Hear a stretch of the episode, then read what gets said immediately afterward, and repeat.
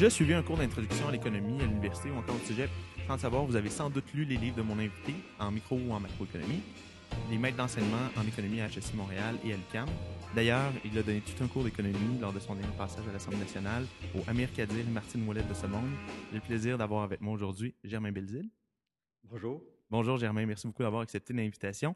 Il y a beaucoup de sujets euh, qu'on va aborder au sujet euh, euh, qu'on va aborder aujourd'hui ensemble, toi et moi. Le premier sujet qui, qui, en fait, parmi les sujets qui sont les plus d'actualité, puis on va en passer plusieurs aujourd'hui, comme je mentionnais tantôt, la discussion sur le salaire, minimum est revenue au goût du jour. il y a le mouvement, notamment aux États-Unis, Fight for 15, qui fait beaucoup de bruit. Euh, même à plus petite échelle, ici, il y a Alexandre Taffert qui avait écrit un billet dans le, euh, dans le Voir, en fait, euh, sur le salaire minimum, qui estime qu'on devrait le remonter à 15 l'heure. puis, bon, qui, pour lui, les, les, les, babines suivent les bottines, étant donné qu'il l'applique dans ses entreprises. J'ai envie de lancer la discussion sur ça aujourd'hui, Germain. que penses-tu, toi, de cette proposition à la base? Euh, écoute, c'est une proposition mal avisée, euh, ça fait pas de sens, c'est vraiment, vraiment simple. Il y a beaucoup d'études, en fait, il y a des milliers d'études qui ont été écrites au, mmh cours des années au sujet du salaire minimum. Évidemment, quand tu as des milliers d'études, c'est toujours possible d'en trouver quelques-unes qui, euh, qui, disent que c'est une bonne idée de. C'est la variance, hein? C'est la variance, exactement. C'est statistique. Mais, mais quand 98 des études te démontrent que c'est une mauvaise idée, tu devrais tenir compte de, de la prépondérance des faits. Et puis, euh, les, études sont vraiment claires. Écoute, c'est pas compliqué. Euh, si le prix de quelque chose augmente, ben, en général, les gens euh, en veulent moins de cette chose. En effet. Et, c'est comme ça pour les pommes, c'est comme ça ben, pour les travailleurs aussi. Alors, si tu augmentes le prix des travailleurs, ben, on va essayer de substituer pour autre chose. si tu augmentes le salaire minimum, tu es en train vraiment de t'intéresser à un groupe de, travailleurs mm-hmm. parmi les moins formés, parmi ceux qui ont le moins d'expérience mm-hmm. aussi. Et souvent des jeunes, hein? souvent, des, souvent des jeunes étudiants. La mmh. première, souvent, quand tu es un étudiant, en tout cas, moi, je connais personne qui est rentré sur le marché du travail en faisant, faisant 20 l'heure. Ah non, effectivement. En fait, plus de 80 des, euh, des gens au salaire minimum sont, euh, sont des étudiants. Mmh sont des, en fait, pas des étudiants, mais sont des jeunes qui ont peu ou pas d'expérience, pas, beaucoup de formation. Et c'est souvent un, un, job au salaire minimum, c'est ce qu'on appelle en anglais un entry-level job. C'est le premier job que tu as, puis tu vas passer à autre chose après avec ton expérience. Et puis, on est en train de couper l'herbe sous le pied des jeunes en, mmh leur donnant un salaire plus élevé. Mon impression, moi, c'est qu'il y a beaucoup de gens dans ce débat-là qui, euh, ont un peu le taux lu Marx, pour mmh. qui euh, les prix des biens sont déterminés par les salaires.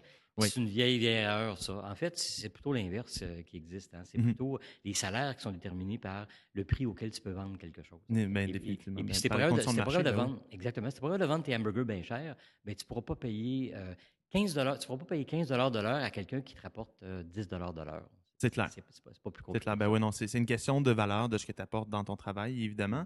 Euh, c'est souvent un exemple, d'ailleurs, on, parlait des livres que tu as écrits, ben, en tout cas, mm. en, entrée d'émission.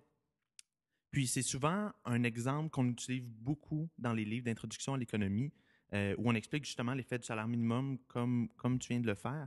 Euh, est-ce qu'à ce, moment-là, le salaire minimum est une nécessité? En fait, le meilleur.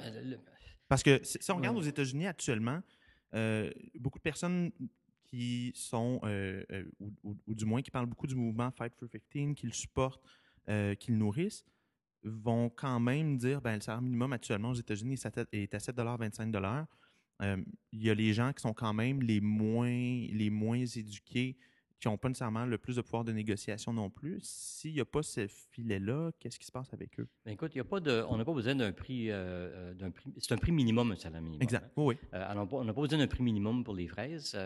sans un prix minimum, le prix des fraises n'est pas zéro. À zéro, il n'y a personne qui, qui, veut produire des fraises. Alors, il y aura un salaire d'équilibre dans le marché, puis il y a déjà des salaires d'équilibre pour toutes sortes de classes de revenus. Mm-hmm. Tout simplement, on est en train de dire, bien, il y a certains salaires d'équilibre qui sont illégaux, ceux qui sont en bas du salaire minimum. Oui.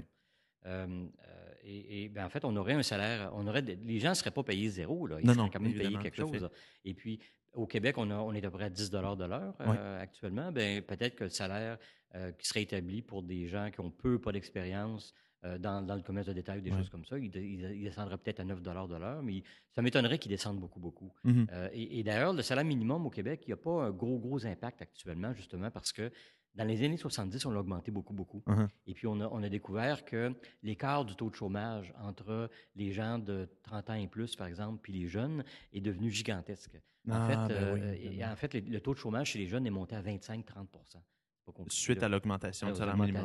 Et puis, on a gelé ensuite le salaire minimum sous René Lévesque, entre autres. là. Mhm. Euh, un gars assez progressiste. Mais c'est c'est intéressant parce que justement, je- quand je parlais avec Vincent Gelozo il y a à peu près deux, trois semaines, puis on, puis on a fait, euh, en tout cas du moins, on est arrivé à la même conclusion que souvent le Parti québécois, même si c'est en ce qu'ils disent, hein, donc euh, avec un discours plutôt syndicaliste, plutôt à gauche, où il faut protéger la veuve et l'orphelin, ben, ce qui s'est appliqué en fait dans les faits, finalement, on, on- on- on réalise que c'est eux, euh, que c'est eux qui ont probablement fait les coupures les plus, les plus importantes à l'État dans les années 90. Là, c'était même pas quelque chose que je savais, mais tu m'apprends effectivement que Oui. tu m'apprends Ben, effectivement en fait, c'est peut-être plus facile pour des oui. gouvernements de gauche de, de faire des Oui. trucs euh, moins populaires. Ils se font moins tomber sur la tomate que, vrai. que, que- que les gens qui sont plus à droite. Mais en fait, ce qu'on a réalisé, c'est que, puis il y a beaucoup d'études, Pierre Fortin avait été mêlé à ça Mhm. beaucoup, on a réalisé que si le salaire minimum dépasse quelque chose comme 50 du salaire médian dans, dans- dans la société, Mhm. ça, ça crée beaucoup, beaucoup de chômage, un Wow. impact majeur. Et puis là, il, est à peu près, à, je pense, à 45-47 du salaire. C'est un peu ça qu'on a établi comme consensus.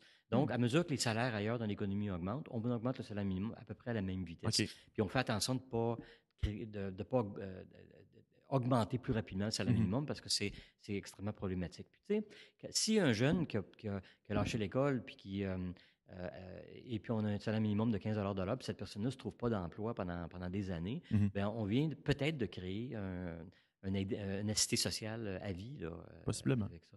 Euh, euh, et, en fait, euh, moi, je trouve qu'au contraire, on devrait dire Waouh, tu as une opportunité ici de travailler à un salaire faible, mais- D'apprendre, mais d'apprendre, Ouais. puis d'apprendre des habitudes dans, dans le marché du travail, puis d'acquérir de l'expérience. Mhm. C'est ça qui va te mener à quelque chose. Il y avait, il y avait Milton Friedman qui me. euh, en tout cas, c'est une citation qui me revient en tête, mais qui disait que euh, c'était tout juste après que la ségrégation, dans le fond, avait été, euh, avait été euh, abrogée par le gouvernement américain. Puis, notamment, ce qu'il disait, c'est que le salaire minimum était probablement une des, lois euh, les plus discriminatoires à l'égard des Noirs à l'époque.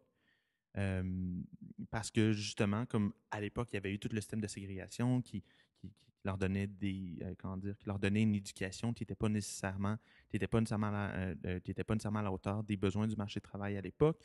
Euh, Est-ce que euh, C'est tout à fait le cas. C'est encore le cas. Les, les gens les plus touchés par un salaire minimum élevé euh, de façon adverse, de. Oui. façon euh, négative, c'est les minorités et puis c'est les nouveaux immigrants aussi, Mhm. qui arrivent souvent avec une expérience, peu d'expérience. Pertinente dans le marché du travail Mhm. ici. Et puis ce qu'ils veulent, c'est une job en partant, là, tout Ouais, simplement. Puis la, possibilité de montrer leurs preuves. Et puis eux sont souvent écartés. euh, en plus, euh, ils sont souvent écartés euh, du marché du travail quand le salaire minimum est élevé. En plus de ça, euh, euh, si le salaire minimum crée beaucoup de chômage, bien là, les employeurs, il n'y a pas beaucoup de coûts pour eux de faire de la discrimination. Parce Ouais. qu'il y en a bien des gens là, qui veulent travailler pour eux. c'est clair. Euh, euh, et, et d'ailleurs, le salaire minimum, euh, euh, si on regarde l'histoire du salaire minimum, euh, au euh, euh, fin 19e, début 20e siècle, Ouais. C'est, ça a été beaucoup, beaucoup poussé par des syndicats qui, euh, et par des progressistes dont l'objectif avoué, c'était clair, ils le disaient, c'était d'écarter les minorités du marché du travail et d'écarter les femmes du marché du travail. Si on impose le salaire minimum, les femmes vont retourner à la maison. C'était, c'est ça qu'ils voulaient. Euh, Mais donc, si on est parti de là, puis on, en tout cas, puis on se souvient un petit peu de notre histoire, comment, comment est-ce que tu expliques à ce moment-là que l'idée soit aussi répandue, aussi populaire que d'augmenter le salaire minimum, par exemple, ça va renforcer la classe moyenne, ça va, euh, ça va faire en sorte que les gens les plus pauvres vont être mieux protégés, euh, etc., etc. Comment, comment est-ce que ça se fait que cette, euh, que cette perception-là reste et, et- et colle en fait au salaire minimum? je vais vendre un petit peu ma salade de, de- de prof d'économie. C'est correct. Je pense que je pense qu'il y a beaucoup d'ignorance économique. Je pense qu'il y a beaucoup de gens qui, qui fonctionnent un peu avec la pensée magique. Et puis, le- le- un bel exemple de ça, c'est le, rapport qui vient de sortir de l'IRIS, par Mhm. exemple, où, où il, il, euh, où il fait la promotion en fait de salaire Mhm. minimum à 15 de l'heure, puis il, il regarde combien ça coûte pour vivre euh, euh, correctement. Puis les autres calculent que si tu travailles 37 heures et demie, euh, puis tu habites tout seul en appartement, à Montréal, etc., etc. Ouais. Ça, ça- ça te prend absolument un salaire de 15 de l'heure si tu veux être capable de payer le câble, etc., etc. Mais là, ce que ça veut peut-être dire, c'est qu'il faudrait peut-être que tu trouves un colocataire. Euh, OK? Ou peut-être que toi, c'est pas Oui. 37 heures et demie, c'est peut-être Premièrement. 42 heures qu'il faudrait que tu travailles. Ça vaut peut-être la peine que tu continues tes études Ouais, aussi. puis, puis- puis au-delà de ça aussi, c'est que le salaire, moi, moi, un des principaux problèmes que j'ai avec ça, puis c'est ce que je pense que la plupart des gens ne comprennent pas, c'est que les, salaires s'adaptent au marché, en fait. Donc, mmh. évidemment, à Montréal, le salaire est plus élevé, euh, mais si tu vas, par exemple, euh, on va prendre Bécancour, en banlieue de Trois-Rivières, ben c'est certain que c'est certain que pour vivre, pas nécessairement besoin de 15 l'heure non plus. C'est probablement pas le salaire minimum. Les, les, marchands ont tendance à, se coordonner automatiquement pour justement répondre aux besoins de leur environnement, non? Oui, tout à fait. Mais euh, dans l'IRIS, ils vont dire que ça coûte plus cher vivre en région parce que ça te prend des autos. Oui, ah, c'est vrai. Ben oui, c'est vrai. Mm-hmm. En tout cas, mais, donc, euh, évidemment, on peut, on peut dire n'importe quoi comme ça. Mm-hmm. Et puis, euh, tant qu'à y être, on peut féliciter l'IRIS parce qu'ils viennent de découvrir une, solution à, la pauvreté mondiale. Vrai. imposons un salaire minimum de 15 de l'heure partout en Afrique. Et puis, waouh, ils vont se développer, ils vont tous devenir riches. Ben, il fallait penser. Mmh. ça, ça, ça, m'amène un peu sur un autre sujet, puis on, on va diverger un petit peu. Peut-être que je, oui. je, un petit quelque chose ici. Oui, vas-y, vas-y. Euh, si 15 de l'heure, c'est mieux que 10 de l'heure comme salaire minimum, mais pourquoi s'arrêter à 15? Comment on a choisi 15? Pourquoi c'est pas 25 à la place? Puis tant qu'à être, pourquoi c'est pas 50 de l'heure? On va tous être riches, en fait. Pas, pas juste classe moyenne, ben on va tous être riches. Là, ben oui, tout à fait. Pour faire 100 000 par année, ça ferait 60 l'heure. Ben, pourquoi pas? Allons-y. Eh, eh, mais, mais, mais mais néanmoins, il y, a, quand même comme cette perspective-là. Puis c'est dur à argumenter avec des gens. Je trouve, je, trouve que c'est dur d'avoir ce genre de discussion-là avec, avec des gens qui, sont, qui proposent ce salaire-là parce que la discussion va se mettre à porter sur des seuils de décence, sur des, sur des, sur des, sur quelque chose qui est qualitatif et non quantitatif finalement. ça rend, ça rend la discussion très très difficile. Euh, tu. Il y a aussi euh, euh, la conversation des vies assez rapidement sur t'as pas de cœur ou des choses comme ça. Sur, les procès d'intention. Oui, et puis aussi sur, la, sur des idées très, très anciennes, comme par exemple celle du prix juste. C'est une très mmh. ancienne. Euh, il y a un débat qui date de mon Dieu, de, l'Antiquité mmh sur euh, c'est quoi le prix juste qu'un marchand devrait charger, c'est quoi le. etc. Il n'y a pas de prix juste qui existe. Il y a juste, euh, il y a juste un prix que tu es capable de charger à quelqu'un. Il y a juste euh, une valeur que tu produis, puis tu ne peux pas être payé plus que la valeur que tu produis. Puis c'est des évidences économiques. Mais évidemment, quand on est dans un autre, ben un autre niveau, c'est-à-dire un prix moral, ben là, tu peux avoir toutes sortes de discussions, mais c'est des discussions qui ne mènent pas à grand-chose. Non, non, tout à fait. Ben, mais puis en même temps, ben, toi-même, tu es enseignant, puis on dit souvent ben le salaire des enseignants devrait être augmenté, par exemple, parce que, ben, justement, parce qu'ils jouent un rôle très important. Euh, fait, je veux dire, dans, dans, un débat public comme celui-là, puis je ne veux pas avoir une discussion sur le salaire des, des, des, enseignants, mais des fois, il y a des contributions qui ne sont pas nécessairement quantifiables non plus, non? Oui, ben, tout à fait, mais, mais, mais tu sais, un, prix, un prix, c'est pas quelque chose de juste. Hein? Un, hmm. salaire, un salaire non plus. Euh, ultimement, le, test, c'est es-tu capable d'engager les personnes que tu veux engager au salaire? C'est ça, ça, le grand, grand test. Si tu n'es pas capable, c'est que, tu ne payes, pas, payes pas assez cher, probablement. Mmh euh, d'ailleurs, à l'école euh, DHEC, on a, on a ce débat-là continuellement entre les catégories d'enseignants, par exemple. Ça, doit faire des discussions intéressantes quand même. Oui, ça fait des discussions intéressantes, mais. Est-ce qu'entre le département d'économie et de ressources humaines, vous avez des bonnes, vous avez des bonnes relations ou. Oui, euh, je dirais en général, en général oui. Mais, mais, mais par exemple, les, profs les plus payés à l'école, par exemple, mmh ben, tu pourrais trouver que c'est totalement injuste par rapport aux chargés de cours ou par rapport à, d'autres mmh catégories. Mais si les chargés de cours, euh, on les paye, mettons, 7500 dollars pour, pour donner un cours pour, une session, et, puis que, euh, et quand on dit, quand on fait la, publicité, puis on dit on aurait besoin d'un chargé de cours pour donner tel cours, puis il y a 50 personnes qui posent leur candidature, puis sont, sont tous bons en plus, mmh ben, c'est pas le, salaire n'est pas trop bas, il n'y a, pas de problème, on, on recrute. Par contre, un prof qui est payé 130 000, s'il vient nous annoncer qu'il part pour Queens ou pour, euh, euh, ou pour de Toronto ailleurs parce qu'on parce qu'on lui offre 240, euh, bien mm-hmm. là, le salaire n'est pas assez élevé ici. Nous, on vient de perdre, dans les deux derniers mois, on vient de perdre quatre professeurs au département, des full professors, ou bien des agrégés ou bien des, titulaires, mm-hmm. au profit d'universités ailleurs euh, universités britanniques puis des universités du Canada anglais et des États-Unis. Qui payent, comme, beaucoup, beaucoup, plus. Mieux, euh, on, a, on, a, on, a, un problème, mais, mais ce n'est pas parce que le salaire est moralement trop, trop faible. Euh, c'est parce que ben, euh, on n'est on est, on est, pas concurrentiel, tout simplement. C'est ça, ça, la grande question. Mm-hmm. Ça, évidemment, quand on entre là-dedans, on se fait traiter de Ah, t'es un sale économiste ou t'as pas de cœur. Ou... Ben, mais c'est ça, ça, la réalité. Oui. Mm. Ouais. Comme, comme dit souvent mon père, il n'y a pas de justice en ce bas monde. Voilà, c'est ça. Exactement. mais euh, tu, tu, parlais de l'IRIS tantôt, j'avais envie de te poser une question parce que tu es à l'Institut économie de Montréal. En tout cas, tu es, fellow. Là, je pense pas que tu es, Euh, tu, tu l'as mentionné, en tout cas, en commission parlementaire, tu n'es pas à leur emploi, sur ça, il faut Non, je ne suis pas à leur emploi. Je, Non, non, c'est euh, maintenant, je vais faire des trucs pour eux. S'ils veulent que je fasse une étude pour eux, par exemple, Mhm. si j'ai le temps, puis c'est un truc qui m'intéresse, je vais le faire. Mm. Euh, mais, mais en commission parlementaire, entre autres, Ouais. je suis allé euh, À mon propre argent. À titre personnel. Mais euh, une, une- une question que j'avais envie de te poser, on- on- en tout cas, moi, quand je regarde l'IRIS, j'ai souvent l'impression qu'ils partent avec un résultat déterminé, puis, là, ben, puis ils trouvent un chemin pour s'y rendre. Euh, est-ce que euh, est-ce que c'est le cas pour tous les think tanks, finalement, ou, ou c'est ou c'est vraiment un truc qui est propre à l'IRIS? Euh, écoute, je, je- je peux, je peux te parler de l'IEDM que je connais, Oui. que, que je connais assez bien. Je peux te dire que quand on a quelqu'un qui, qui finance un projet, par exemple, à, à l'IEDM, euh, c'est sous la condition expresse qu'on n'aura pas de on n'aura pas de, de résultat. Euh, OK. de- autrement dit, le- les, les- les cartes vont tomber où elles cartent, ou les, les dominos vont tomber Oui. où ils tombent. là. OK. C'est tout. Là.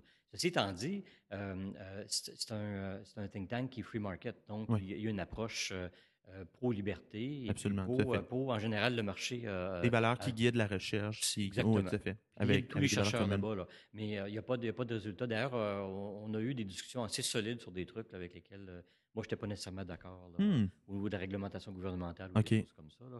Et puis, non, mais écoute, euh, c'est peut-être pas comme ça pareil euh, de- de- dans, Ouais. dans tous les. Il y a des think tanks qui sont. Si un think tank qui, qui, par exemple, appartient à des syndicats, ben là, ça va pas mettre pas mal la ligne éditoriale du Définitivement. syndicat qui va, Définitivement, tout à fait. qui va- qui va Euh, je, je veux faire le lien entre le salaire minimum puis un, un autre discours qui est très très en vogue actuellement, c'est notamment c'est notamment toute la question de disparité entre les riches et les pauvres. Euh, il y avait, comme je mentionnais tantôt, puis comme on le mentionnait, beaucoup de personnes ont utilisé le- l'argument du salaire minimum pour dire que ça va renforcer la classe moyenne qui est en érosion. La première des choses que j'ai envie de te demander, parce que moi je ne le comprends pas encore, est-ce que la disparité entre les riches et les pauvres, c'est une question importante? Ouf. C'est Euh, philosophique, mais c'est philosophique économique, mais, Hmm. mais, mais, mais en même temps, moi, j'ai- toujours été sous l'impression que quand on parle de disparité entre les riches et les pauvres, je veux dire, si on prend juste le coefficient de Gini, là, qui, euh, en fait, là, qui est le- qui- qui est l'outil mathématique pour, pour parler de, de, de disparité, j- j- j'avais vu un, j'avais vu une belle, comment dire, un, un- bel contre-exemple, un, beau contre-exemple par l'absurde, en fait, où on prenait par exemple le coefficient de Gini dans dans la MLB, donc dans, la, dans, dans les ligues majeures de baseball, où c'était plus élevé que, par exemple, que dans les sociétés les plus, les plus pauvres et les plus disparates en Afrique, par exemple. Mais c'est des discussions qui, généralement, on, on parlait d'émotivité tantôt, mais qui, justement, reviennent souvent dans l'émotivité, justement, comme les, les riches, puis nous, puis tout ça. Est-ce que est-ce que c'est une question qui, économiquement, tout d'abord, est importante? Écoute, à mon avis, c'est euh, c'est vraiment une question de valeur. Euh, Il y a des gens qui sont vraiment buggés par le fait qu'il y a des gens qui gagnent plus que autres. Euh, et, et moi, je- en tout cas, Oui. je, je- je- je suis bien franc avec toi. Oui, oui. Euh, et, et- euh, je pense que je pense que le socialisme en général est beaucoup basé là-dessus, l'envie des l'envie des autres. On préfère égaliser les Mm. choses. Ou, un que- sentiment de justice. Je, Mais- tu sais, pas, parce que j'ai tendance à être d'accord avec toi, mais en, mais en même temps, j'ai de la difficulté à faire un procès d'intention, on dirait, même, même s'ils le font beaucoup. Oui, Oui. mais, mais écoute, euh, euh, moi, j'ai, dans, dans les discussions sur, le- sur les écarts de revenus, entre Mhm. autres, là, je, vais, je vais souvent demander aux gens, si j'ai la possibilité dans un débat, euh, de leur demander la chose suivante. Qu'est-ce que vous préférez?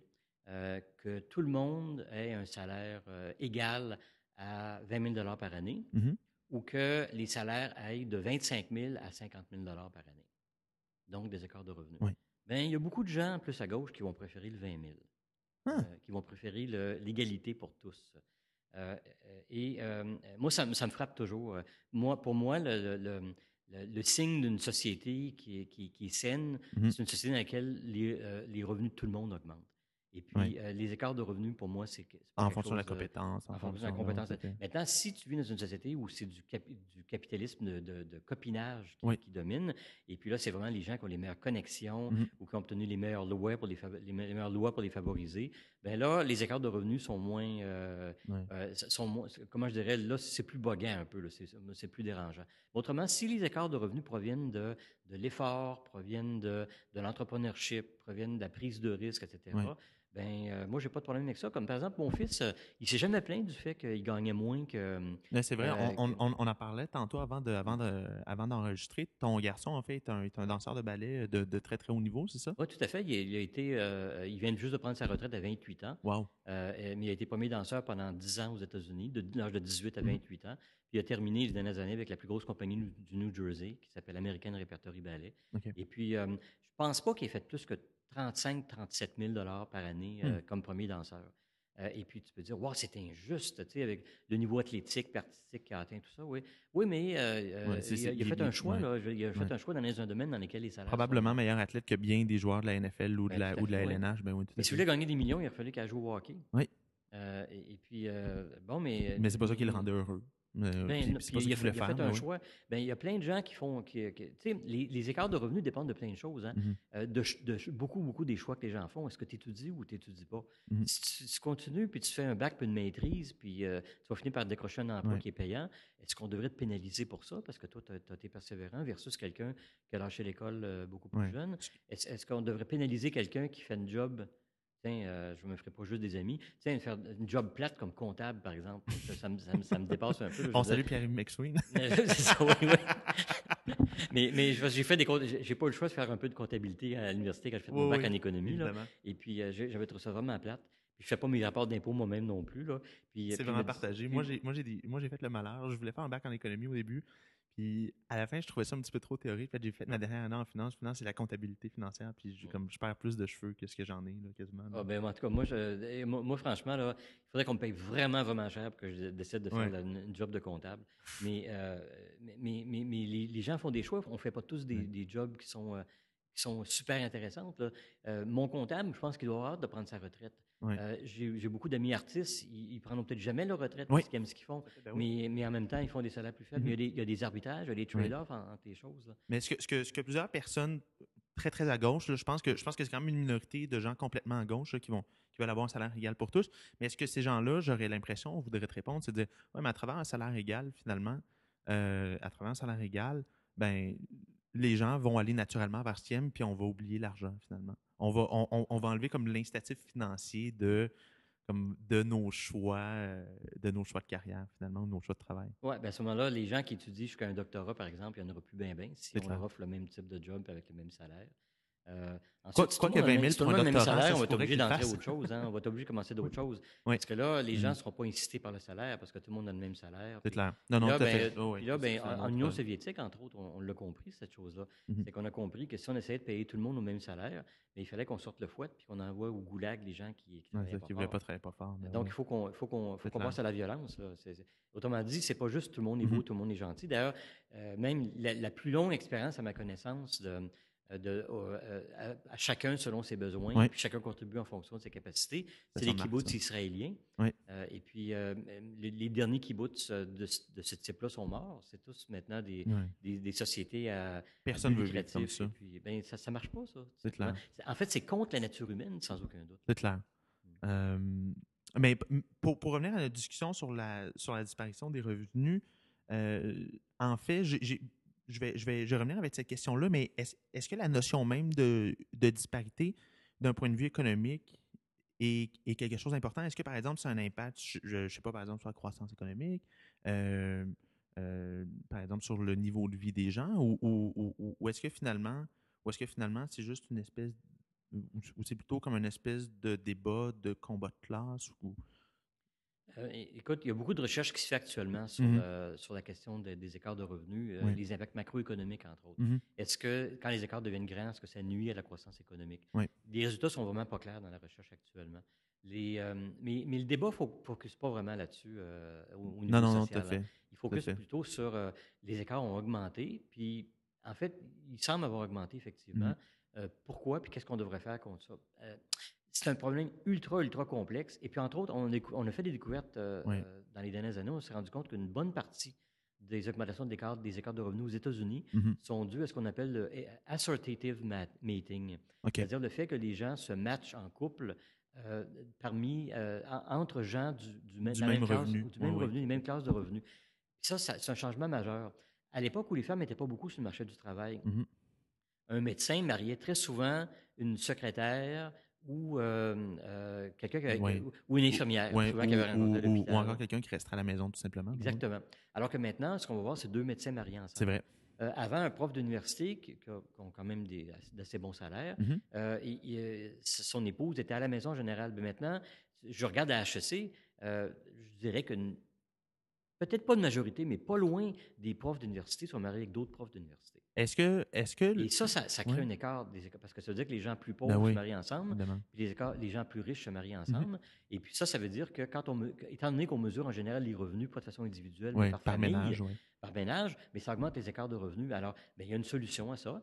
Euh, alors, euh, interdit, on va interdire les, mariages euh, par choix personnel. Il y aura une loterie du mariage à partir de maintenant. Mais, il y a une question intéressante, par exemple, qui découle quand même de, de, l'observation de fin d'année. Est-ce que ça ne serait pas parce que le, niveau de vie a tellement augmenté que les gens, finalement, peuvent plus se permettre, par exemple, de marier une secrétaire ou de marier...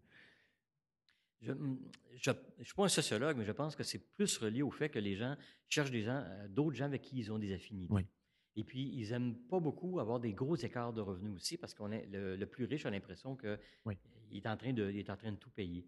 Euh, euh, et, comme il y a beaucoup de femmes qui, euh, qui, qui, maintenant ont des revenus élevés, en fait, il y a plus que la moitié des médecins maintenant qui graduent, qui sont, mm-hmm, mm-hmm. des, sont des, femmes, entre autres, ben, il, y a, encore des relents là, de ben moi, j'aime pas ça si ma femme gagne beaucoup plus que moi, ou, ou j'aime pas ça que mon chum gagne beaucoup moins que moi. Ou, euh, mais, il y, a toutes sortes de facteurs sociologiques et aucun doute qui sont, qui, sont, qui sont, importants ici. Mais, mais, si les écarts de revenus augmentent à cause de ça, qu'est-ce qu'on fait? On, les empêche de se marier en. Ben non, non mais, mais, mais, mais, évidemment, mais ce que beaucoup de personnes vont dire aussi, c'est que les écarts de revenus augmentent, euh, je ne sais pas, par exemple, à cause des grands financiers, mm. euh, des gens, par exemple, qui font l'évasion fiscale à, travers, à travers, par exemple, le Panama. Est-ce que, on, on, parlait tantôt de capitalisme, de copinage, il n'y a, pas beaucoup d'endroits où il n'y a pas ça dans le monde aujourd'hui quand même. une société purement capitaliste, euh, textbook, ça n'existe pas vraiment. Est-ce que est-ce qu'il n'y a pas quelque chose dans le système qui est peut-être brisé à ce niveau-là, comme qui favorise les gens qui sont déjà super privilégiés? moi, je pense que oui. Je pense que si on veut regarder euh, euh, les, trucs plus injustes au niveau mmh des écarts de revenus, il faudrait qu'on regarde les gens qui sont favorisés aux dépens d'autres personnes. Par exemple, tiens, prenons le taxi. Mmh les gens qui ont un médaillon de taxi, qui ont un permis de taxi, euh, ils n'ont pas besoin de faire du taxi, puis ils reçoivent des centaines de dollars par semaine juste en louant leur médaillon de taxi.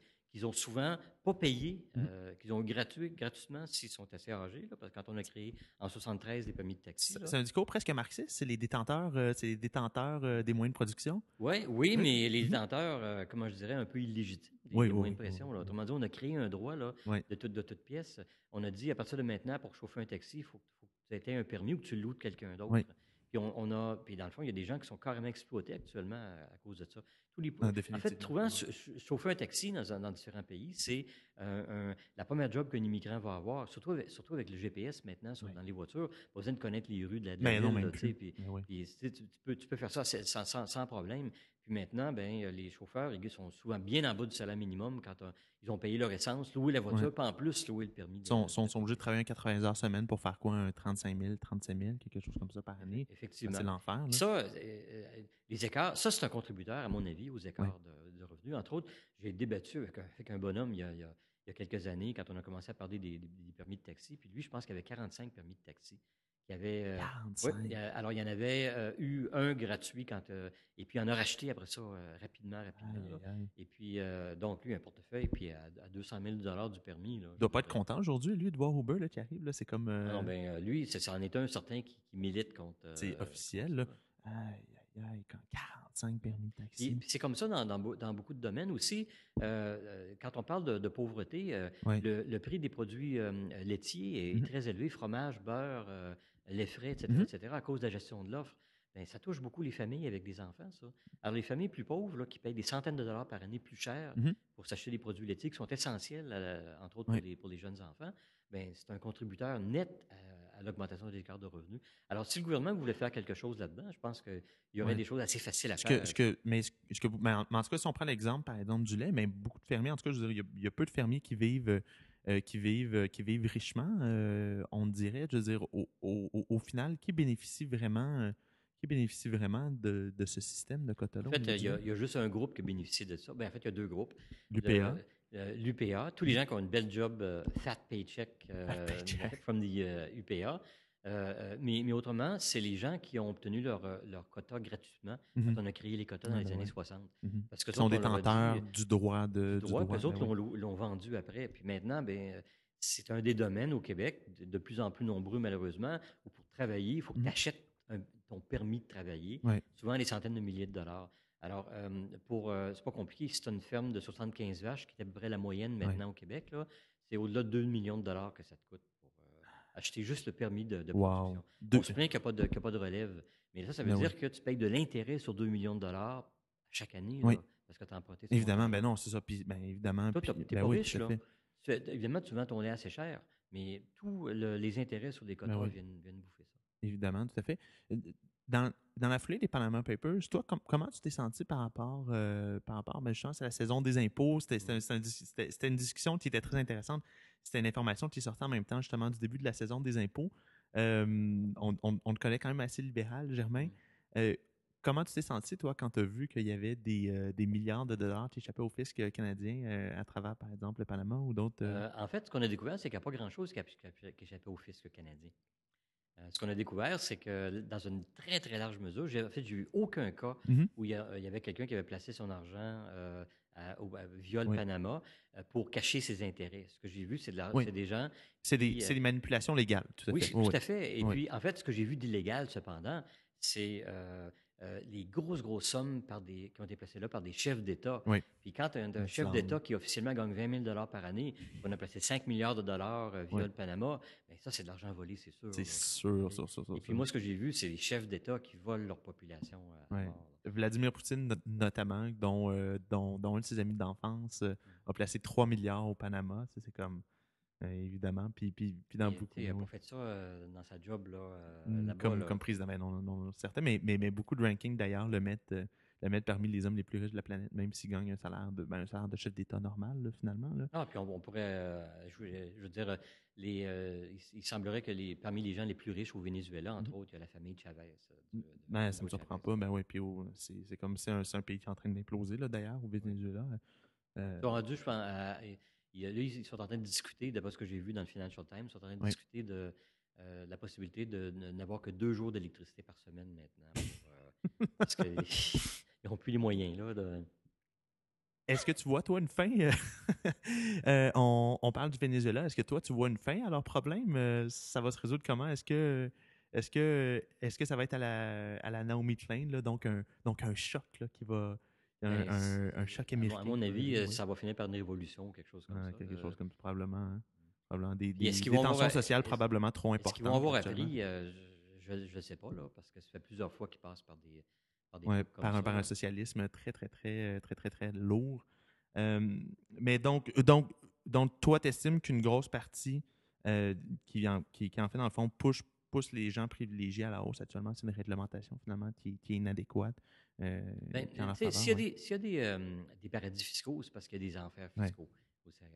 Et puis, euh, je pense que beaucoup de gens qui. Ben, c'est la compétition fiscale, finalement. Ben, la compétition, fiscale. oui. D'ailleurs, si j'avais beaucoup d'argent, je prendrais ma retraite sans doute au Panama. J'y penserais sérieusement. Oui. Parce qu'au Panama, si je ne me trompe pas, on, a une, on est exempté d'impôts, de toute forme d'impôts, pendant 5 ou 10 ans. Il me semble que c'est 10 ans si, on, décide de faire le move puis d'aller habiter au Panama. il y a, un beau climat. Pour, euh, attirer le capital. Mais euh, si je ne me trompe pas, il me semble que le Canada a quelque chose aussi pour des, pour des investisseurs dans des domaines particuliers. Est-ce que c'est possible? Oui, bon, euh, on, a des avantages fiscaux pour les investisseurs dans, certains domaines. Aussi, on peut acheter un passeport canadien n'importe quand avec, avec pas un montant si élevé, un demi-million, je pense, quelque chose comme ça. Si tu es prêt à investir, puis tu crées au minimum X emplois, puis c'est pas grand-chose, mettons 10 C'est la même chose aux États-Unis aussi, je pense. Oui, mais les autres, c'est des plus gros montants, par exemple. quelques millions de dollars. la, la, la, barrière à l'entrée est plus élevée. Mais je pense qu'il y a beaucoup de gens qui ont peur de, de, choses qui s'en viennent. Euh, par exemple, euh, on a euh, à Chypre, avec les gros problèmes avec la crise financière, mhm. ils ont décidé de carrément voler une partie de l'épargne des gens. Ben oui, tout à fait. Euh, donc, je pense que c'était pour les dépôts de plus de 200 000 euh, euros. Euh, les gens perdaient 5-10% Je ne me souviens pas du pourcentage. je pense qu'il y a beaucoup de gens qui commencent à avoir peur que les gouvernements ne s'arrêtent pas à imposer les intérêts sur les placements qu'on a, mais imposent une taxe sur la richesse. Ça, ça veut dire que si tu as un fonds de pension puis tu as un demi-million là-dedans, ben on t'impose 5% de ça par année. Mm-hmm. Ça, ça veut dire que ton rendement vient d'y passer, puis en plus, une partie de ton. Euh, Mais ça ne viendrait pas justement baisser les inégalités, faire ça? Ben, ça vient surtout euh, euh, détruire les plans de retraite de, de, Mais oui, non, mais tu as fait puis un demi-million, c'est pas. C'est de l'argent, mais c'est pas tant que ça. En, fait, le, fonds de pension de, quelqu'un qui prend sa retraite du gouvernement du Québec, par exemple, et, qui, a gagné, mettons, 60, mettons 80 000 dans les dernières années, euh, ce fonds de pension-là vaut quelques millions de dollars. Là, si absolument. sa retraite à 62 ans, par exemple. Absolument, ben oui, tout à fait. puis, euh, si on regarde combien il faudrait dépenser pour s'acheter une rente qui correspond à ce montant-là. Euh, plusieurs millions de dollars, effectivement. Plusieurs millions de dollars. Fait que En fait, dans le secteur, les gens sont, ramassés des REER ou sont ramassés des fonds de pension. Je mm-hmm. pense qu'il y a beaucoup de gens qui ont peur que les gouvernements se mettent à piger là-dedans à un moment donné. Ben, probablement. Ben, oui, mais non, tout à fait. Puis ça, ça, a été une discussion, tout à fait. Ben oui, tout à fait. Ça, ça, a été une discussion. Quoique c'était plus pour les employés de l'État, mais quand même, effectivement. Euh, puis vous voulez le faire de manière rétroactive. Ce qui, bon, qu'on peut avoir une discussion sur le niveau de rémunération des, employés de l'État, mais le faire de manière rétroactive, euh, c'est quand même assez épeurant. Oui, tout à fait. Puis en fait, on, entre un peu dans le domaine du, euh, du, codisme, comme on dit en, Amérique, du Sud, c'est-à-dire mm-hmm. il y a un chef qui peut prendre une décision et puis il n'y a pas vraiment de, de, constitution ou de, de, de règles qui contraignent. Et puis, dans le fond, euh, c'est un peu ce que certains gauchistes veulent. Hein, euh, la majorité vote, puis on peut faire n'importe quoi. On n'en manque pas une. non, j'en manque, pas souvent avec mes amis. Euh, mais, je veux dire, là, quand il n'y a plus de règles qui tiennent, mais c'est sûr que les gens vont, vont être inquiets. Puis, c'est clair. Ben oui, évidemment. Ben non, mais c'est une question d'attente. Ben oui, tout à fait. C'est une question de, une question d'attente. C'est ce qui fait entre autres, notamment, que que, que les gens veulent investir dans des pays, dans des pays comme le Canada, c'est justement c'est l'attente d'un système légal stable, euh, d'action gouvernementale prévisible, euh, un, environnement qui finalement bouge pas tant que ça. Ben oui. C'est la seule façon de faire des choses à long terme, de euh, d'épargner pour sa retraite et tout le mm-hmm. reste. Et dès le moment où en Europe, on a passé des lois pour dire on est capable, si une banque a des problèmes, de, de, de, voler une partie des dépôts des gens, alors qu'on a toujours fonctionné avec l'assurance dépôt. oui, oui, ça fait. Ben pour, pour, protéger les dépôts, mais là, on vient d'ouvrir une porte. Puis les gens, inévitablement, vont se dire, bon, mais là, quand les gouvernements... Vont se sont tournés vers le Bitcoin, hein, d'ailleurs? Oui, tout à fait. Tout à fait. À, à, Chypre, durant, la crise, je pense que le Bitcoin avait monté. Euh, je, pense, à, je pense, je suis pas certain, mais ça concordait avec, euh, avec le début d'une hausse très, très, très marquée euh, du Bitcoin. Écoute, dans certains pays, on est en train de discuter ouvertement de la possibilité de, d'éliminer le cash. Oui, ben oui, tout à fait. Puis, puis, ça, ben, les gens qui ont, qui sont un peu éveillés un peu là, à ces, ces, grandes questions-là, au big picture, ils se disent oui, mais le jour où il n'y a plus de cash, tout l'argent est dans les institutions financières. Oui. là, c'est assez facile pour les, ben pour les, gouvernements de dire bon, mais écoute, je fais une ponction, puis je te prends 10 ben de, de, ce que tu as, parce que le gouvernement va un gros déficit ou une ben dette capable de financer. Ou, euh, alors, euh, en fait, le, en fait on, est en train de coincer de plus en plus les gens. Alors, mm-hmm. c'est certain que les gens vont chercher des, des, des, échappatoires. Oui, tout à fait. Puis, puis en tout cas, même, même dans une perspective différente, dans beaucoup de pays, on commence à parler de taux d'intérêt négatif. Là, je suis conscient que ce n'est pas nécessairement la même chose, mais l'effet est quand même le même. Mais l'effet est quand même le même, finalement. Ah, c'est une ponction sur ton épargne chaque année. Absolument, tout à fait. Pour, pour, pour inciter les gens à dépenser. Euh, ben, je, pense que, je pense que c'est fait actuellement au Japon, on en parle en Scandinavie, au, Danemark, qui ont commencé à le faire également. Mais bon, c'est dans, dans, une perspective plus macro là, sur les institutions financières. Mais, euh, on commence à se rendre compte que ça a des effets vraiment pervers euh, de, de faire ça. Euh, sur l'argent que les gens vont avoir à leur retraite, entre autres. On a dit les besoins financiers du gouvernement plus tard, parce qu'il va mm-hmm. être obligé d'aider ben oui, tout à fait. Non, ça, on, ce qui est en train de revenir actuellement. Puis, donc, ça a plein d'impacts euh, macroéconomiques euh, mauvais. Et puis, on est en train d'en revenir de ça. On pensait que c'était wow, une belle solution. Là. Non, puis c'est intéressant parce que malgré ça, j'ai vu un article hier dans Bloomberg qui parlait notamment de déflation au Japon. Mm. Même, même, actuellement, les prix, les prix commencent à baisser tranquillement. Le, le, le Consumer Index, là, euh, je pense, je pense qu'ils ont eu un premier rapport, euh, eu un premier rapport négatif ou quelque chose comme ça. Je suis très content parce que je pars au Japon au mois de juin, fait que fait-il fun, c'est bon pour le dollar canadien, mais, mais, mais, mais, malgré tout, effectivement, on, réalise que on réalise qu'il y a probablement d'autres facteurs qui rentrent en ligne de compte à travers. Tout à fait. Mais tu sais, la, déflation à un niveau modéré, c'est pas si grave. C'est pas un problème. Mm-hmm. Euh, une déflation importante, c'est un problème parce que la plupart, tous les contrats à peu près sont où on prête, on emprunte de l'argent, euh, les, euh, sont, sont, nominaux, ne sont pas réels. C'est-à-dire, euh, ah c'est-à-dire si tu empruntes 200 000 pour ta maison, c'est 100 dollars de maintenant. Non, non, c'est ça, effectivement. Mais c'est nominal. Oui, c'est ça, C'est-à-dire c'est 100 dollars. C'est pas, en pouvoir d'achat. Exactement. Puis, puis s'il y avait 25 de, de, déflation, ben tu dois encore 200 000 Puis donc, probablement que ta maison vient de perdre 25% de sa valeur. Exactement. Mais, mais, sauf que ta, ta, ta dette n'a pas baissé de, 25 elle. Fait que ça, ça peut créer des, débalancements, ça peut faire en sorte qu'un jour, il y a plein de gens qui se ramassent avec une dette plus importante que la valeur de leurs actifs, puis là, c'est la catastrophe. Ça fait même, même d'un point de vue si c'est pas ça, c'est pas si grave. Si c'est petit, 1-2 par année, là, c'est pas problématique. D'ailleurs, entre la fin de l'Empire romain, en 476, puis la découverte des Amériques, mhm. le, taux d'inflation euh, de, de, l'Europe mhm. a été pas mal de zéro en moyenne sur la période. Mais, fait qu'on a eu des périodes d'inflation puis des périodes de déflation. Mais le problème avec la déflation, c'est qu'on ne pourra pas augmenter le salaire minimum. Ah, ça c'est vrai. Ça va être plus compliqué. en tout cas, on pourrait le laisser là, puis il va augmenter tout seul en ben termes réels aussi. non, mais, non, mais, bonne chance à expliquer ça. Euh, un, un, un, autre thème que je voulais aborder avec toi aujourd'hui, Germain, puis on m'a beaucoup recommandé euh, à toi pour ça, puis tu me l'expliquais d'ailleurs, tu as un, garçon qui a été danseur de ballet de très très haut niveau. Euh, je pense que ta conjointe et, ta fille sont musiciennes de carrière également. En fait, puis toi, ben, tu me disais, j'ai pas assez de talent, donc je suis devenu prof d'économie. C'est à peu près ça, oui.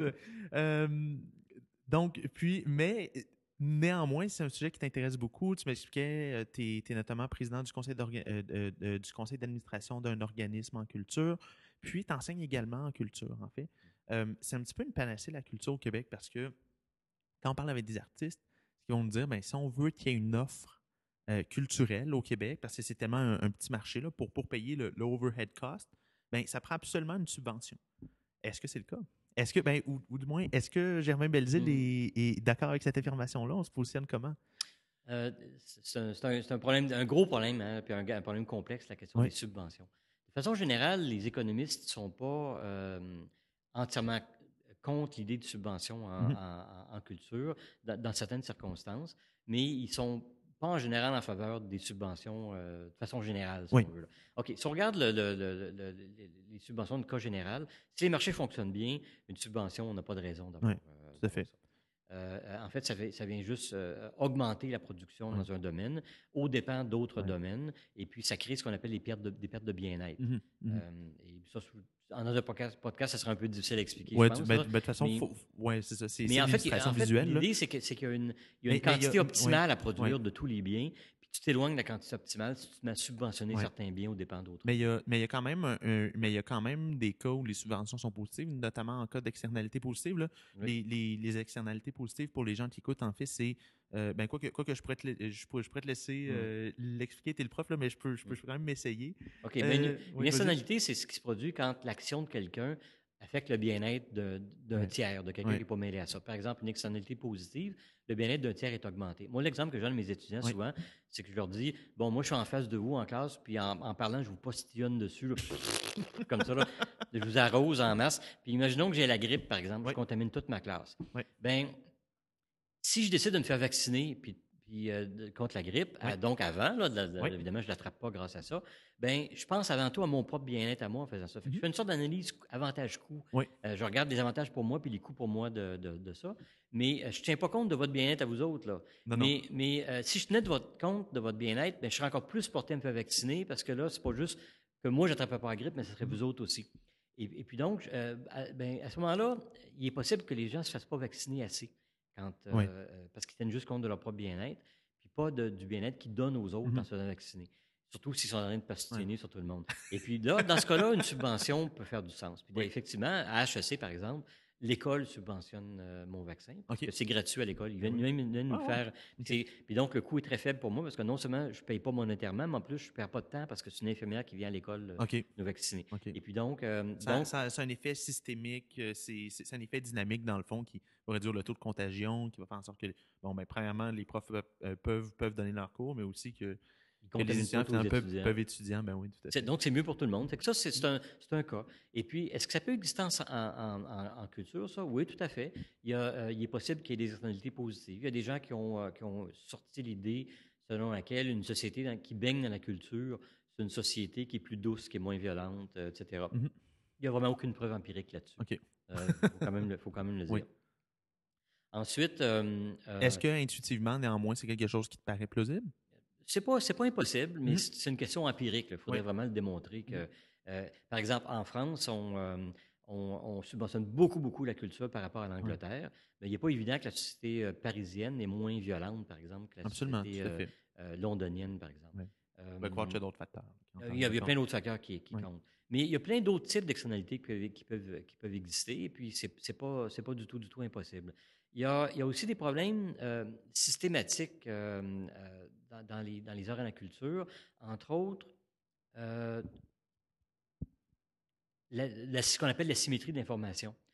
S'il y a de la symétrie d'information, entre autres, si les consommateurs en savent moins que les producteurs mm-hmm. sur quelque chose, ça peut tuer un marché. Il y aura un marché, mais le marché n'existe pas parce que, comme par exemple, un, un, ananas euh, dans, une, dans une fruiterie. Oui. Ben, je ne peux pas vraiment arriver dans une fruiterie avec ma machette, puis euh, m'en arracher un morceau d'ananas, puis y goûter, puis dire OK, il est bon, je vais m'en acheter un. Je pense pas que. Tu, prends un risque, tu laissais.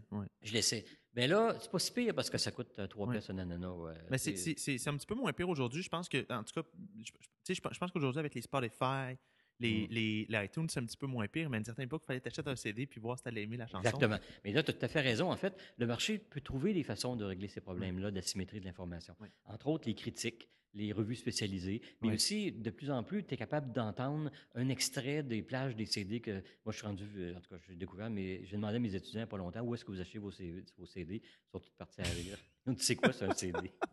D'accord, en tout cas. Euh, puis, mais tu, peux, euh, tu peux aller au magasin si tu veux euh, écouter les plages de, de ton CD, mais tu peux les écouter en ligne avant de t'acheter un MP3 aussi. Absolument, tu peux écouter plein d'extraits. Puis, et, et YouTube, tu peux en plus, aujourd'hui, tu, ben, tu, peux, tu, ben oui, tu peux lire les critiques. Si tu vas aller au théâtre, tu peux, tu peux lire les critiques. Puis maintenant, donc, mais s'il n'y avait pas cette solution-là, ben peut-être que l'État pourrait intervenir pour pour amener les gens à découvrir des choses qu'ils ne découvriraient pas autrement. Mais je te dirais, le, le, le, the case for, for subsidies, il n'est pas, pas, si gros, que, il n'est pas si fort.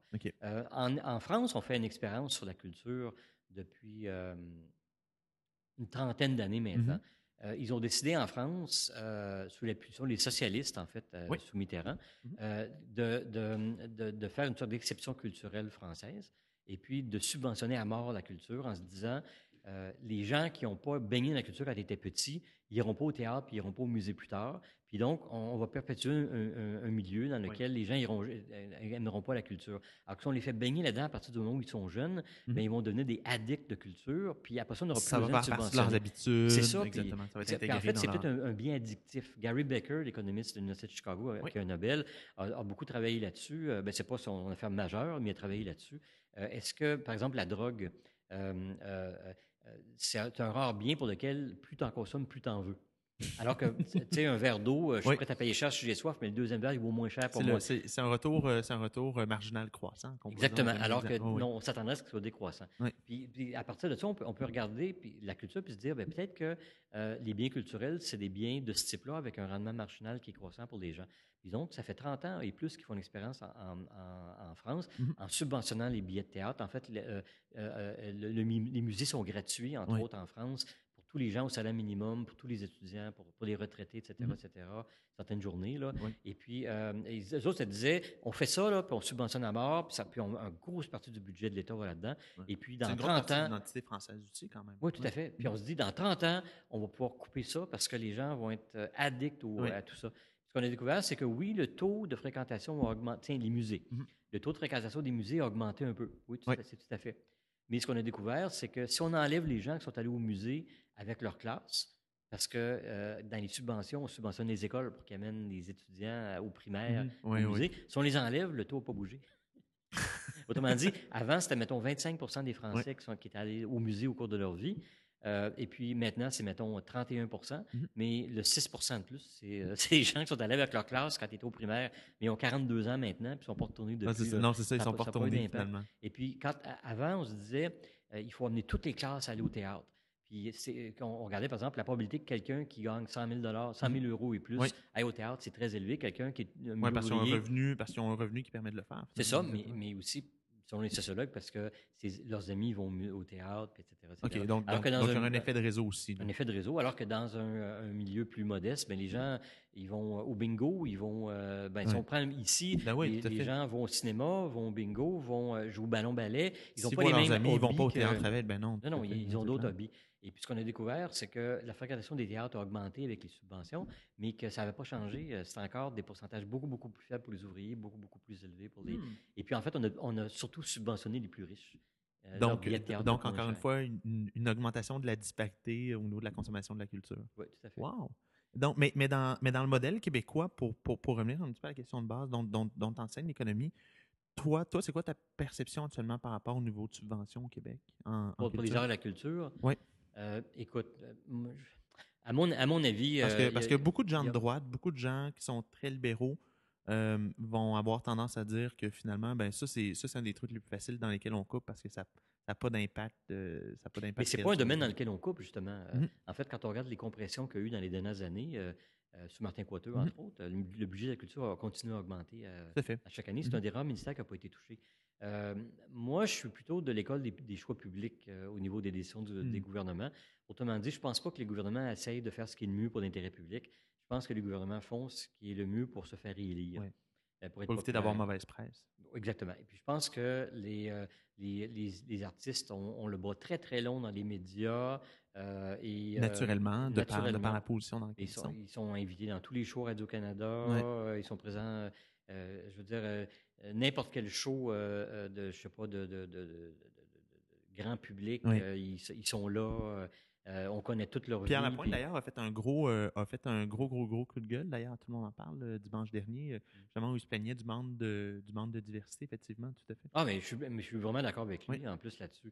Je pense que Radio-Canada devrait rapetisser il devrait retourner à son mandat À son mandat. Avec, à l'époque, moi, je me souviens encore d'époque des Beaux Dimanches, où je, moi, j'ai été initié au théâtre. Mon père était étudiant. Il a étudié jusqu'à ce que. Il a, fait, il a fini son doctorat quand j'avais 6 ans. Wow.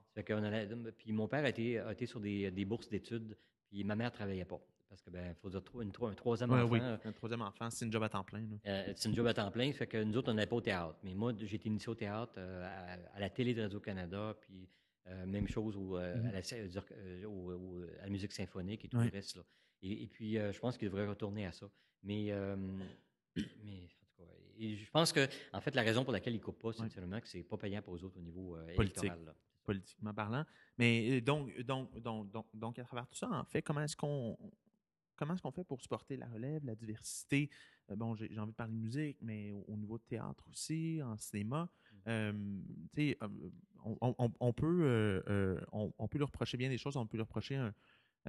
mais, mais, Xavier Dolan, quand même, a fait, a fait un gros tour de force, par exemple, avec son premier. Mmh. Lui, lui, lui en fait, a été chercher du financement privé, puis après ça, ben, il y a eu de la subvention qui, qui en fait, tu as embarqué, mais il y, a, un style, par exemple, bien, bien, bien à lui.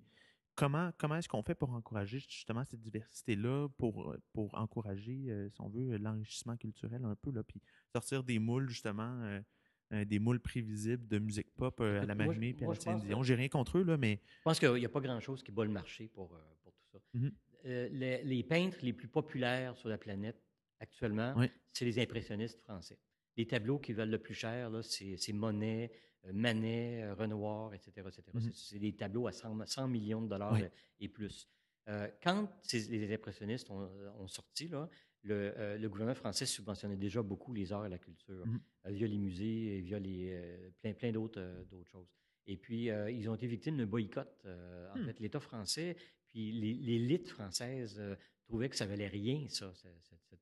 Et puis, en fait, c'est des galéristes privés et les parents riches de ces peintres-là qui les ont euh, appuyés et puis qui ils vont, éventuellement percer. Mm-hmm. Le jazz, euh, ben qui est une musique mondiale. C'est ultra organique, là, comme. C'est ben ben, organique, c'est pas l'État, ça, qui est derrière ça. Le blues, c'est pas l'État non plus, puis mm-hmm. c'est rendu dans toutes les musiques, mais euh, les musiques du monde, c'est. Dire, même, mon Dieu, même Ravel, en France, a, utilisé beaucoup, beaucoup le jazz, a été imprégné de, l'influence mm-hmm. du jazz, il n'y a pas de doute les, gouvernements ne sont, sont, pas avant tout euh, des, initiateurs de la nouveauté et de l'innovation. Tu peux pas, hein. tu peux pas, tu peux pas demander à quelqu'un d'innover. C'est quelque chose qui se produit naturellement. Exactement. Alors, je pense que ce qu'il faut, c'est avant tout un milieu dans lequel il y a de la prospérité. Parce que la prospérité, ça va faire en sorte que les gens vont avoir les, moyens pour s'acheter mm-hmm. euh, des, des, œuvres.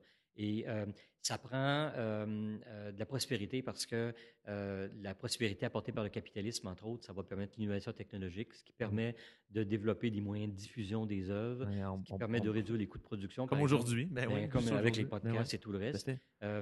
tiens, par exemple, à l'époque de, de Michel-Ange, faire un tableau, euh, il fallait pas qu'il se trompe très souvent, hein, parce que le canevas puis les huiles, ça coûtait les yeux de la tête. Puis d'ailleurs, quand, quand, on fait des rénovations de tableaux, on trouve en général, de cette époque-là, mm-hmm. on trouve en général qu'en dessous du tableau de Michel-Ange, avait un autre tableau qu'il avait peint avant. Comme il n'avait pas vendu, il aurait peint quelque chose par-dessus. C'est comme ça que ça marchait dans ce temps-là. Mais, mais l'innovation technologique fait en sorte que n'importe quel loustique peut aller chez... Euh, c'est quoi la boutique? Là, euh, chez, chez, chez Omer Dessert. Chez Omer Dessert, c'est ça, pour, euh, pour ça, ça coûte pas cher. Là, je veux dire, pour 100 pièces là, tu, tu t'achètes tout ce qu'il faut pour faire plus qu'un tableau. Là, clair. Euh, et, et, puis, et, puis, n'importe qui peut faire ça, mais ça, c'est le capitalisme qui, a, qui, a, apporté ça. Puis aussi, il ne faut pas, faut pas oublier que euh, dépendre de l'État pour les subventions, ça veut dire qu'on dépend des choix de l'État aussi. S'il décide mm-hmm. de subventionner, tu vas avoir du succès. S'il décide de pas de subventionner, ça veut qu'il faut que tu sois de chum avec les. Euh, il y avait eu un, gros, gros, gros débat à l'époque où les conservateurs voulaient retirer notamment les subventions pour les films qui faisaient la promotion de mauvaises mœurs. C'était mm. très, très vague, puis il y avait eu un énorme débat à travers tout ça. Mais je veux ça avait soulevé un tollé, puis finalement, ils ne l'ont pas fait parce que pense justement, euh, euh, c'est l'école des choix publics, justement. C'était littéralement. Ah oui, mais, tout à fait. C'est un bon exemple. Puis, écoute, la censure, c'est un bon exemple, mais on va aller beaucoup plus loin aussi. C'est sûr que les choix artistiques des gens qui sont subventionnés sont reliés très, très fort de très, de, très fortement aux, euh, aux, gens qui sont sous les jurys, qui donnent les, Écoute, tu vas essayer de plaire aux gens les jurys. Oh mais ça ne va pas plaire à ton public, là. Tu vas essayer de plaire à, ou, à, un public potentiel, tu vas essayer de plaire aux gens qui vont te subventionner. Mais est-ce que finalement, est-ce que finalement, parce que là, on, parle d'encourager de la diversité puis encourager mm. des, des, des, des, formes émergentes, mais finalement, si on veut que ça pèse au plus grand nombre, est-ce qu'on finit pas par encourager finalement? Par, moi, je pense que par, par exemple, comme un cinéma, tu sais, si on, regarde les films qui marchent le mieux au Québec, euh, qui sont, mais, qui, qui, vont recevoir des subventions, mais c'est des films, je veux dire, euh, c'est pas la plus grande qualité cinématographique. Là. Je veux dire, c'est pas, pas, pas, des films, euh, c'est pas des films qui innovent dans leur genre. Là. Non, non, tout à fait. Ah, écoute, personnellement, là, j'aurais pas d'objection à ce que le gouvernement euh, finance des jeunes cinéastes pour leur premier film, puis peut-être leur deuxième. OK. tu sais, pour qu'ils puissent faire leurs preuves. Mais dépasser ça, tiens, je vais faire du, du bashing un peu, là financer, mettons, Micheline Langto, qui est, mettons, à son 17e film, et avec, mettons, euh, euh, en moyenne, il y a 2000 personnes qui ont vu chacun de ses films. Ben, je suis pas sûr, moi, de, de, de, l'apport à la culture québécoise euh, de, ça. Euh, je suis pas sûr que c'est une bonne idée de taxer des gens. Ça, c'est leur enlever de force de, l'argent pour, pour financer la, la, carrière de quelqu'un qui a bien du soin à faire du cinéma. Là. j'ai, de la misère avec ça, mm-hmm. personnellement. Puis d'ailleurs, quand on regarde les choses, on se rend compte qu'il n'y a, pas vraiment de marché pour, euh, Il n'y a pas un gros, gros marché pour le film québécois. Là. Euh, j'ai regardé, regardé récemment avec mes étudiants en, culture les, les, euh, les, chiffres sur les, le, nombre d'entrées en salle pour les, les films québécois mm-hmm. et puis les budgets des films. Bon, évidemment, sur le, site euh, de, l'organisme qui, met ça, on ne met pas sur la même page le budget du film et les entrées. C'est un peu gênant. Là. fait faut, faire des recoupements. Là. Mais, c'est un peu gênant, mais tu vois un film, ah, c'est un film assez modeste, il a juste coûté, mettons, 700 000 parfait. Ouais. Mm-hmm. Oui, mais il y a 500 personnes qui sont allées voir ton film. À 10 pièces le film, là. ça, fait cher, ça fait cher l'entrée, mais oui. Mais là, euh, OK, ça, peut être un flop. Euh, puis, dans n'importe quel domaine, mm. il y, a du risque, surtout dans le domaine artistique les éditeurs font la même chose. Hein. Ils vont publier un livre, puis sur 10 auteurs, il y en a peut-être 8 là, qui, euh, qui, vont publier un livre, puis ça vient de s'éteindre parce ben que le livre ne se vend pas, puis le livre finit au pilon, c'est-à-dire on, le détruit. Là. Mais il y en a deux qui marchent. Fait que les, les, les entreprises privées sont très capables de de, de, oui. puis, de, puis de prendre des risques. Ben sont, très, très bonnes, mais elles ne prendront pas n'importe quel risque. Puis non plus, euh, quand tu es rendu, quand es rendu à 17 films qui ne marchent pas, c'est plus un risque rendu là. là. Oui, non, non, non, non, c'est de l'acharnement. c'est ça, oui. Et, j'ai un, problème là-dessus. Puis aussi, euh, euh, bon, on est bien fiers de, Xavier Dolan, mais dans la mesure où, il va faire des films à Hollywood, par exemple, mm-hmm. ben, dans le fond, ce qu'on a fait, c'est qu'on a, on a, on a donné une belle subvention à Hollywood qui se sont trouvés ah oui, tout à fait, ben un beau... Euh, mais quoi que, quoi qu'en même temps, beaucoup de personnes vont dire, ben, je pense c'est le rayonnement, c'est le, rayonnement d'un protégé québécois à l'international, comme son nom m'échappe, mais, mais il a également sorti un film qui a beaucoup fonctionné euh, Arcan, son famille, en tout cas. Euh, Denis Arcan? Oui, c'est, oui, c'est ça. Avec le, déclin de l'Empire américain. Oui, c'est ça, c'est ça, tout à fait. Puis, mais, en tout cas, puis, puis, puis, un autre réalisateur, mais son nom, mais, mais, mais son nom m'échappe actuellement. Mais je veux dire, quand même, on pourrait dire que c'est bénéfique, ça, pour la culture québécoise, non, justement? Ben, de, de voir des gens ça l'a fait rayonner, mais. Est-ce que est-ce que, est que le rôle de l'État québécois est important dans le rayonnement? Est-ce que, ben, première des choses, est-ce que c'est important de le faire rayonner? C'est une, grande question. C'est une question que j'aborde avec mes étudiants. Moi, je n'ai pas de réponse à ça. Euh, il y a d'ailleurs un débat en économie là-dessus. Euh, euh, on peut. Est-ce qu'on est-ce est qu'on devrait tenir compte du fait que les gens qui vont jamais au théâtre, qui sont jamais allés au théâtre de leur vie, sont contents sont fiers qu'il y ait un théâtre euh, qui a une bonne réputation. Euh, oui, disons, euh, disons l'international, ou par exemple, est-ce que. Est tiens, l'Orchestre symphonique de Montréal. Oui. L'Orchestre symphonique de Montréal avec Ken Dagano a une bonne réputation mondiale. Et eh ben, est-ce que, il y a peu de gens qui y vont. Alors, si on demandait aux gens, est-ce que vous pensez qu'on devrait subventionner l'orchestre symphonique? Oui, oui, on est. Es-tu à l'orchestre symphonique? Jamais. As-tu l'intention d'aller un jour dans ta vie? Probablement pas. Mm. moi, je, trouve ça un peu incompréhensible personnellement, là. mais, mais je sais qu'il y a beaucoup de gens qui, et puis, euh, en fait, c'est un motif qui a, été, avancé par certains économistes pour dire on devrait subventionner certaines choses juste parce qu'il y a des gens qui ont tout du bien-être à, l'idée de savoir que ça existe. être fiers de leur identité et de la culture qui. Mais euh, moi, j'ai un peu de misère avec ça, mais, euh, mais je, peux comprendre que certains le certains pensent. Mais disons que je, comment je dirais, je pense que y a, peut-être que je, je serais peut-être à la recherche de. Je serais peut-être à la recherche de meilleures raisons de subventionner des choses comme ça. OK, OK, OK. Donc, donc, donc, les justifications actuelles. Se euh, te, te laisse un petit peu sur ta faim. Comme par exemple, euh, les Parisiens sont par exemple très fiers que la Tour Eiffel existe, par exemple. Oui. OK? Est-ce que c'est une raison pour, euh, pour que l'État mette de l'argent dans la préservation de la Tour Eiffel? Moi, j'aurais un peu de misère avec ça, mais par contre, si tu me disais, on, ça serait peut-être une bonne idée qu'on préserve la Tour Eiffel pour les générations futures. Ben là, j'ai peut-être un peu de facilité parce, que, parce, que, les générations futures ne sont pas encore là. Ils n'ont pas encore leur mot à dire. Tu ne euh, peux pas prendre une décision pour eux nécessairement. C'est ça. là, ça, je trouve ça un, peu moins arbitraire, disons. Plus, plus sensible à ce niveau-là. Ouais. Écoute, euh, c'est ce qui conclut ma partie à moi. Euh, en fait, donc, habituellement, comme à chaque semaine, en fait, je demande à mes invités de, de, comment dire, de faire un coup de gueule, en fait, dans le fond, là, si on me dit crotte sur le cœur, de se laisser aller. Est-ce que tu as quelque chose en tête, Germain? Euh, oui. Euh, euh, ça, va faire l'objet d'un papier, je pense, bientôt. un petit article peut-être pour un journal. Mhm. le, problème que les gens ont, avec le changement. Hmm. le statu quo, c'est toujours bon, puis le changement, c'est toujours mauvais. Ça me paraît être un, driver important de, de, la, nature humaine, ou en tout cas de, la société. À, tous les égards. la mondialisation, par exemple, mhm. ça amène des, des changements on cesse de produire des choses, on produit d'autres choses en plus grande quantité. Et puis, euh, je pense que si on, demandait aux gens s'ils pensent que c'est bon la mondialisation, je pense qu'il y a beaucoup de gens qui diraient que c'est une mauvaise chose parce que ça, amène des changements. Dans le discours populaire, en tout cas. Ben oui, ils vont dire ben, nos, nos, jobs partent en Chine. Euh, on, perd, euh, on perd, c'est ça, on perd. C'est pas juste dans ce domaine-là, c'est dans d'autres domaines aussi. Mm-hmm. Tiens, le changement climatique. Mm-hmm. Ok, bon, le climat se réchauffe, mais pourquoi le climat d'aujourd'hui serait idéal qu'un peu plus chaud, ça serait pas mieux, ou qu'un peu plus froid, ça serait pas mieux. Mm-hmm. Euh, il y a déjà fait plus chaud sur la Terre, il y a déjà fait plus froid aussi sur la Terre. Pourquoi c'est le climat d'aujourd'hui qui est, euh, qui, est, idéal, puis il faudrait pas que ça change, qui est optimal. Et ça, euh, il me semble qu'il y a beaucoup, beaucoup de discussions autour de nous dans la société mm-hmm. qui tournent autour de changeons rien. Parce que ben, il faut rien changer. puis ça me semble être quelque chose qui, qui, entoure le débat autour de Uber et les taxis. Euh, autour Est-ce de, que ça parle d'une certaine aversion au risque? Peut-être, mais je pense qu'il y a une aversion au changement, tout simplement. Au changement. Euh, et euh, c'est un, truc qui me chicote depuis, depuis un bout de temps. Là. et puis pourtant, le changement, on, le vit on le vit tous les jours. Je veux dire, notre société est radicalement différente de ce qu'elle était ben il y a 50 ans. Heureusement d'ailleurs.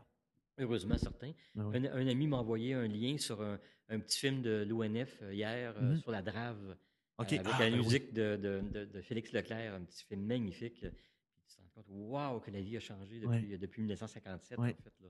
Puis, euh, mais on le, on vit pas dans un monde statique, on change continuellement, ben continuellement, mais les gens ont l'air d'avoir une, une, aversion au changement. Puis comme économiste, moi, ça me, ça me, le changement, je, suis en général porté à, à, l'embrasser plutôt. Ben oui, tout à fait, tout à fait. Est-ce que, est-ce que tu trouves pas ça inquiétant d'ailleurs, à un certain point, que justement, comme qu'on.